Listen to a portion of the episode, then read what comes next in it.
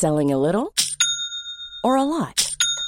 Shopify helps you do your thing however you cha-ching. Shopify is the global commerce platform that helps you sell at every stage of your business. From the launch your online shop stage to the first real life store stage, all the way to the did we just hit a million orders stage. Shopify is there to help you grow. Shopify helps you turn browsers into buyers with the internet's best converting checkout. 36% better on average compared to other leading commerce platforms because businesses that grow grow with Shopify. Get a $1 per month trial period at shopify.com/work. shopify.com/work. Salut, c'est Victoire Tuaillon. Ces derniers mois, avec mon équipe, on a travaillé sur une série exceptionnelle. Ça s'appelle 20 milieux sous ma chair. L'autrice, Caroline Potier, a exhumé des cassettes audio qu'elle enregistrait pour sa meilleure amie lorsqu'elles étaient ados et qu'elle traversait l'enfer, les violences que lui infligeait son père. À partir de son histoire, Caroline Potier, devenue journaliste, a mené l'enquête. Comment on pourrait éradiquer l'inceste? C'est beau, c'est intelligent, c'est bouleversant et je pèse mes mots, c'est d'utilité publique. Pour continuer à sortir de l'océan du déni, écoutez 20 milieux sous ma chair, dans le cœur sur la table. Donnez-moi un B, un I, un N. Ou alors non, euh, vous me donnez Binge Audio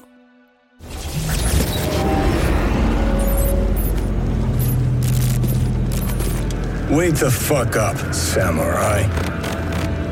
We have a city to burn. Welcome to the next generation of open world adventure. Immerse yourself in Cyberpunk 2077.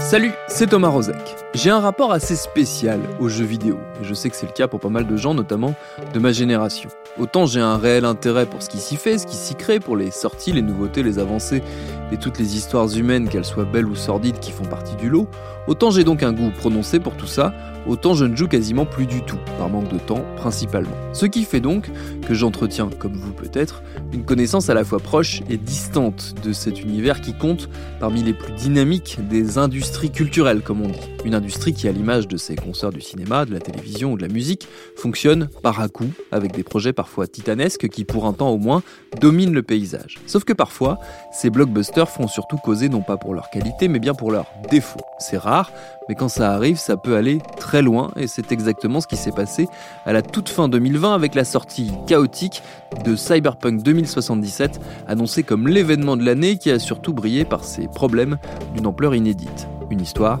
dont on a eu envie de remonter le fil avec notre épisode du jour. Bienvenue dans Programme B.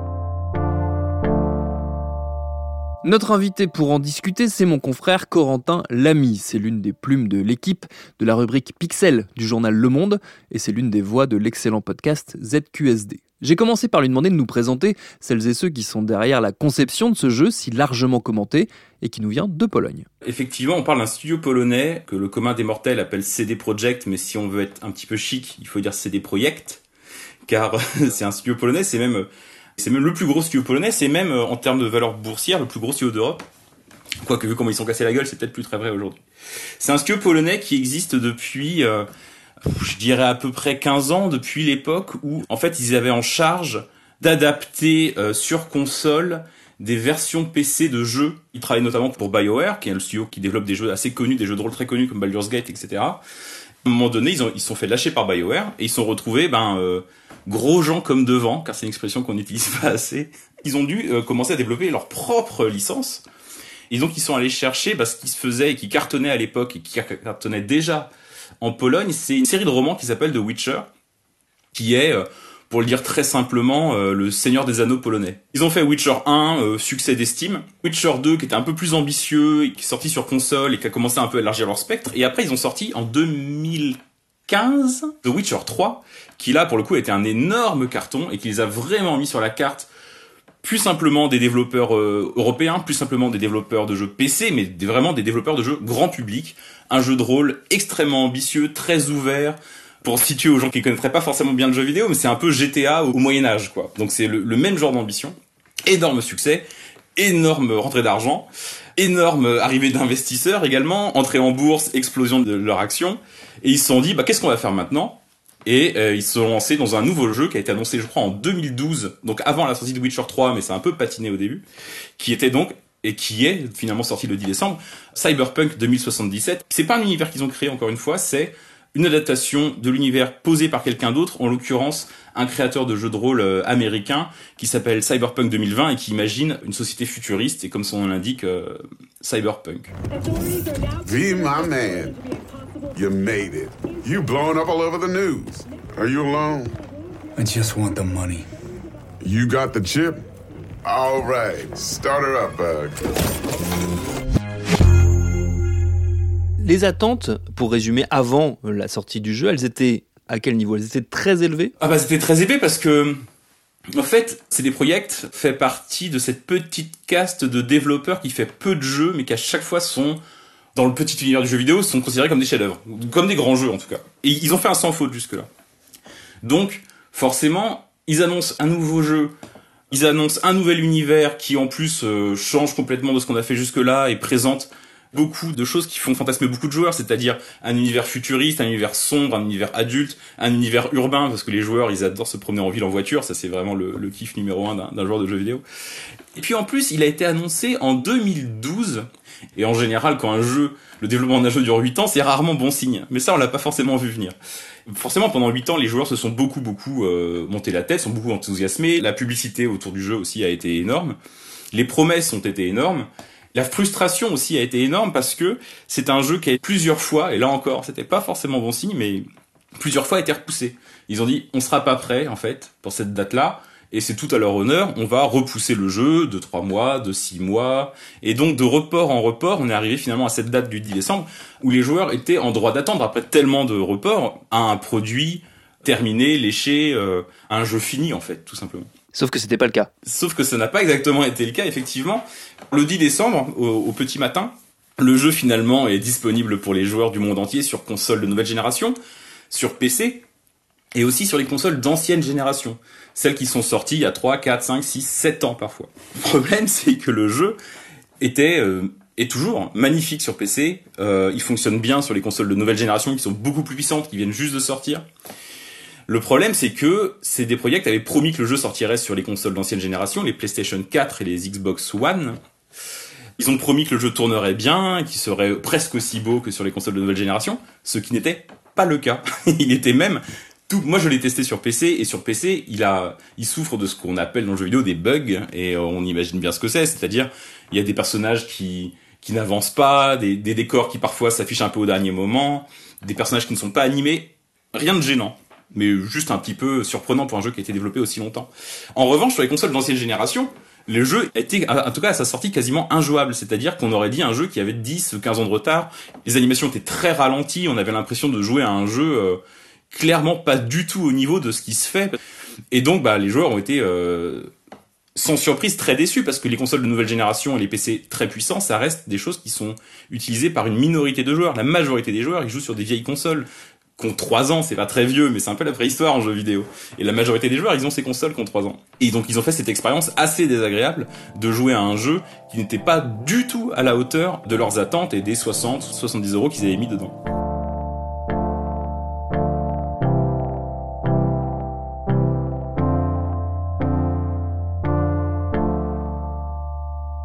Y a eu un, une première polémique donc vis-à-vis notamment du studio, on va, y revenir, mais il y a eu un- une autre couche de polémique vis-à-vis de la presse jeux vidéo qui a été accusée d'avoir euh, survendu euh, le jeu, sauf que en réalité, elle n'a pas eu entre les mains exactement la version qui a été disponible par la suite. Effectivement, il s'est il passé ce qui se passe finalement de plus en plus souvent, et puis dans certains cas, je trouve que c'est intéressant en fait, ce genre de choses. Euh, c'est qu'en fait, il y a eu un- une différence d'accueil entre les joueurs et la presse.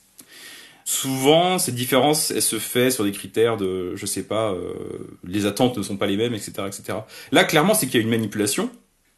C'est-à-dire que la presse dont je fais partie a reçu le jeu deux semaines en avance, pour les plus chanceux, sur PC. Donc la version que je décrivais comme étant superbe. Ça marchait très bien. Et par contre, pour tester les versions console, là, pas le choix. C'est-à-dire que si on disait aux attachés de presse qui n'y sont pour rien, mais qui travaillent pour CD Projekt, on voudrait euh, plutôt le tester sur console. Ils disaient maintenant c'est pas possible. Mais par contre, si vous avez pas de PC, on peut même vous en envoyer un si vous voulez. Ça n'arrive jamais, ça se passe jamais comme ça.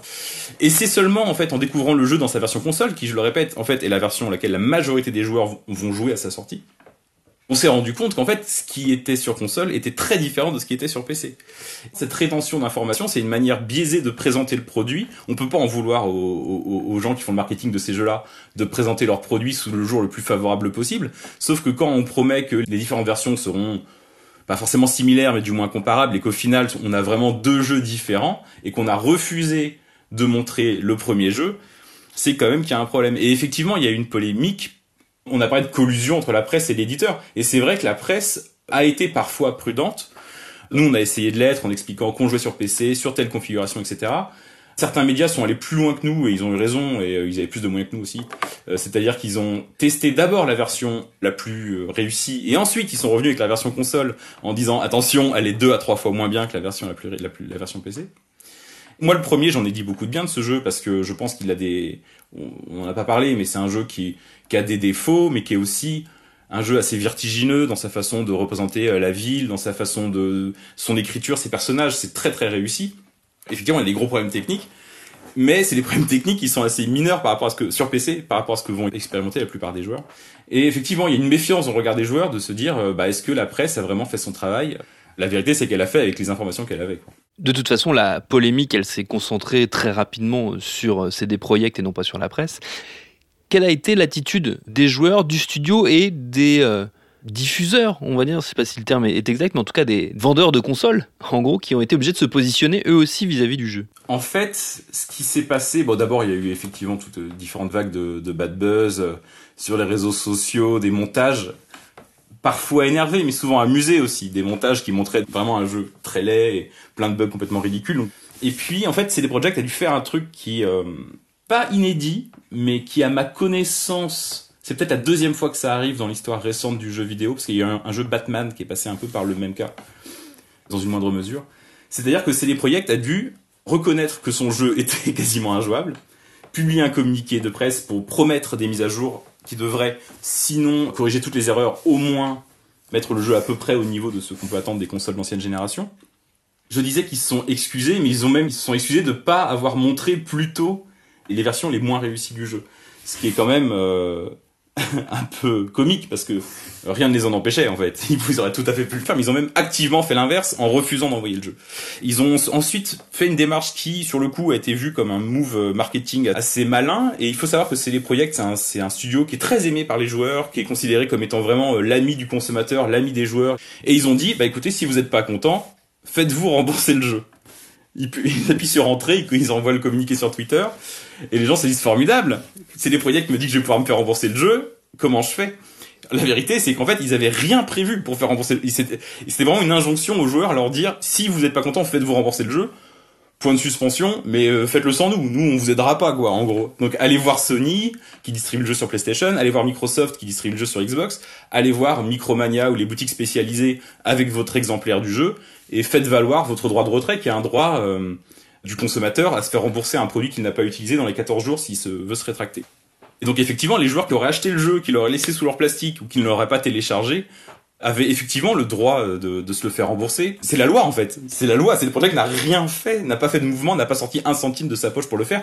Ils ont juste mis en ligne un petit SAV, un petit, une petite adresse mail euh, sur laquelle on pouvait les, les contacter de manière à ce qu'ils nous aident dans cette procédure éventuellement. Mais sauf qu'en fait, ça a immédiatement bloqué parce que Sony ou Microsoft qui mettent à disposition les jeux en téléchargement sur leur console n'avaient pas du tout été contactés par CD Projekt. Aucune procédure n'avait été mise en place conjointement avec eux et donc ils se sont retrouvés face à un afflux de joueurs mécontents qui ont voulu se faire rembourser. Sauf que ça marche pas comme ça. Du coup, la sanction a été immédiate, en tout cas côté Sony. Et là, pour le coup, c'est réellement inédit, c'est que Sony a retiré le jeu des ventes. Ça, on n'a jamais vu ça. Ou alors pour, je sais pas, euh, un jeu dans lequel on découvre du contenu nazi, par exemple, ce genre de choses, ou pédophile, on va le retirer de la vente. Mais c'est les seuls cas, en fait, où ce genre de choses arrive. Il y a un cas, euh, je fais une parenthèse, un cas d'un jeu qui avait été retiré une fois de Steam, qui est une boutique sur PC, parce que euh, les développeurs avaient menacé de mort le patron de Steam. Bon, voilà, pour ce genre de cas, ça arrive. Mais parce que le jeu est raté, ça n'arrive pas. Ou est raté ou buggé, ça n'arrive pas. Mais là, en fait, c'est les projets c'est tellement lavé les mains de cette affaire et a tellement mis dans les pattes de Sony et de Microsoft les joueurs mécontents que face à cet afflux de joueurs mécontents, Sony a dit on retire le jeu de la vente. Chez Microsoft, je crois que le jeu est encore en vente, mais comme Sony, a posteriori, ils ont dit bah écoutez, ils ont cédé en quelque sorte devant quasiment le chantage de ces projets. Ils ont dit bah écoutez, si vous n'êtes pas content, on vous rembourse le jeu. C'est une exception, on le fera plus, on l'a jamais fait. Et voilà, et c'est ça qui se passe aujourd'hui, c'est que les joueurs massivement peuvent se faire rembourser un jeu sous prétexte pas qu'il est nazi ou pédophile ou, ou illégal, mais juste qu'il est mauvais en fait. Et c'est quand même au niveau de l'image assez terrible.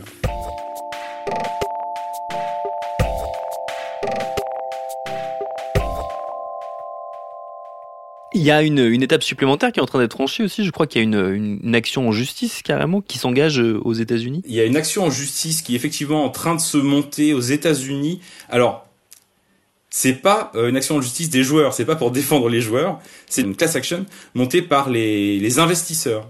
Parce que CD Projekt est une euh, société cotée en bourse dont la valeur boursière, je le disais tout à l'heure, a explosé pendant l'année au fur et à mesure de leur marketing, au point que ce studio, qui finalement n'est pas un énorme studio, c'est des projets, c'est un gros studio, mais c'est pas un mastodonte au niveau mondial. Ils font un jeu tous les 5 ans, c'est pas énorme. Mais leur valeur boursière était tellement importante qu'ils ont dépassé la valeur boursière d'Ubisoft, qui est une société française qui, pour le coup, est énorme et emploie des milliers et des milliers de développeurs à travers le monde. Et ce petit studio, entre guillemets, fais des petits guillemets avec mes doigts, ce petit studio a dépassé en valeur boursière le géant Ubisoft. Vraiment, on peut parler quasiment d'une bulle, en fait, à ce niveau-là.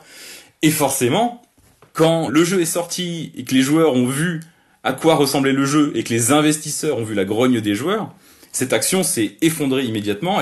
Et donc, du coup, une class action montée par les investisseurs pour pouvoir se retourner contre CD Projekt pour leur communication mensongère et leur communication y compris aux investisseurs.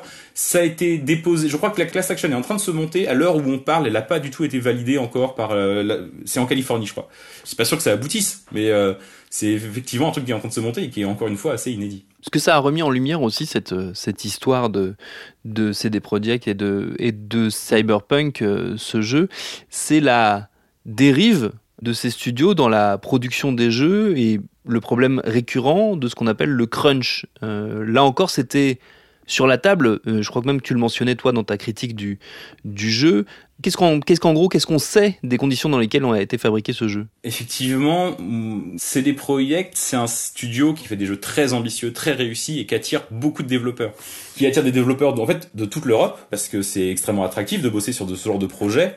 Et du coup, ce qui se passe, c'est qu'il y a une demande folle des développeurs pour travailler pour eux, dans des conditions qui sont pas exactement celles des studios américains ou européens, sachant que les conditions de travail dans les studios américains déjà n'est parfois pas brillantes.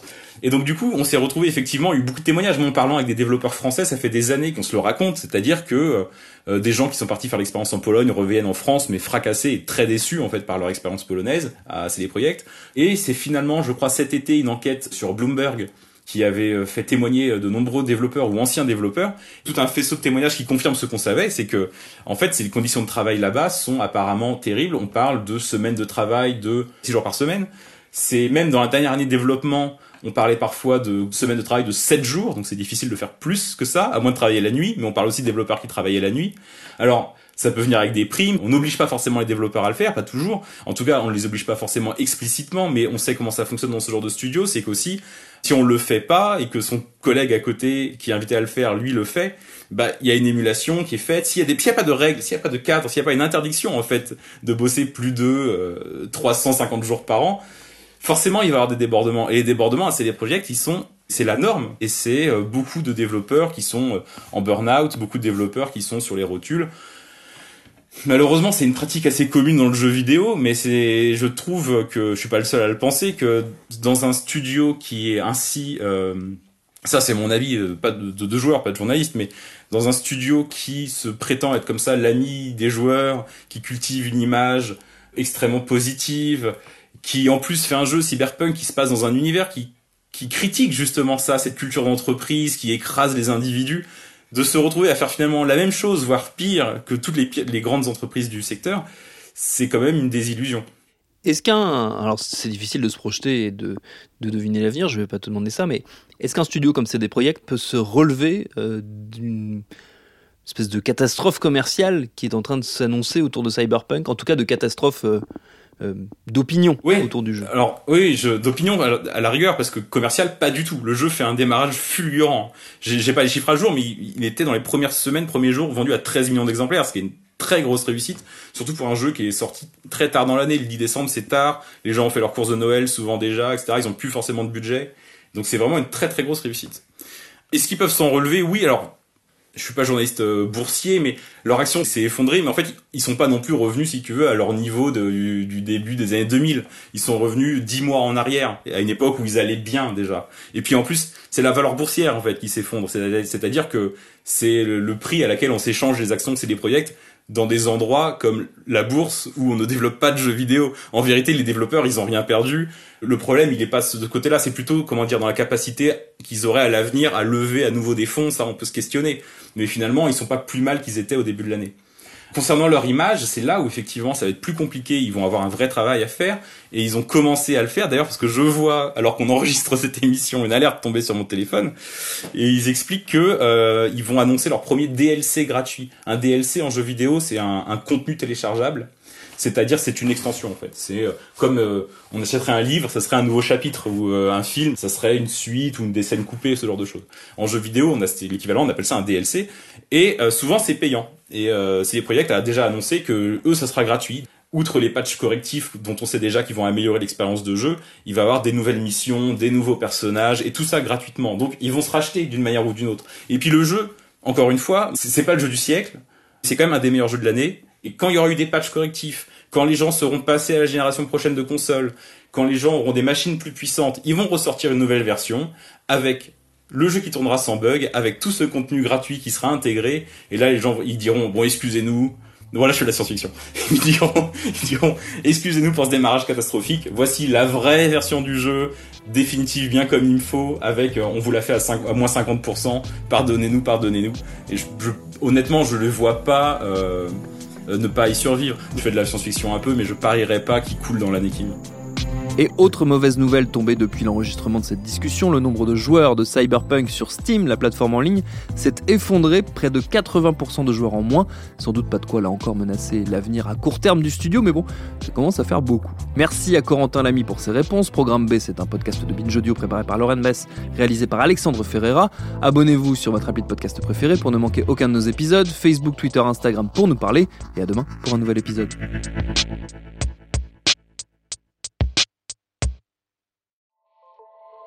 Salut, c'est Sinamir du podcast L'Affaire. En 2016, je suis monté sur un bateau de sauvetage en Méditerranée et ce que j'y ai vu n'a pas changé. En tout, depuis 10 ans, on compte même près de 30 000 morts sur cette mer.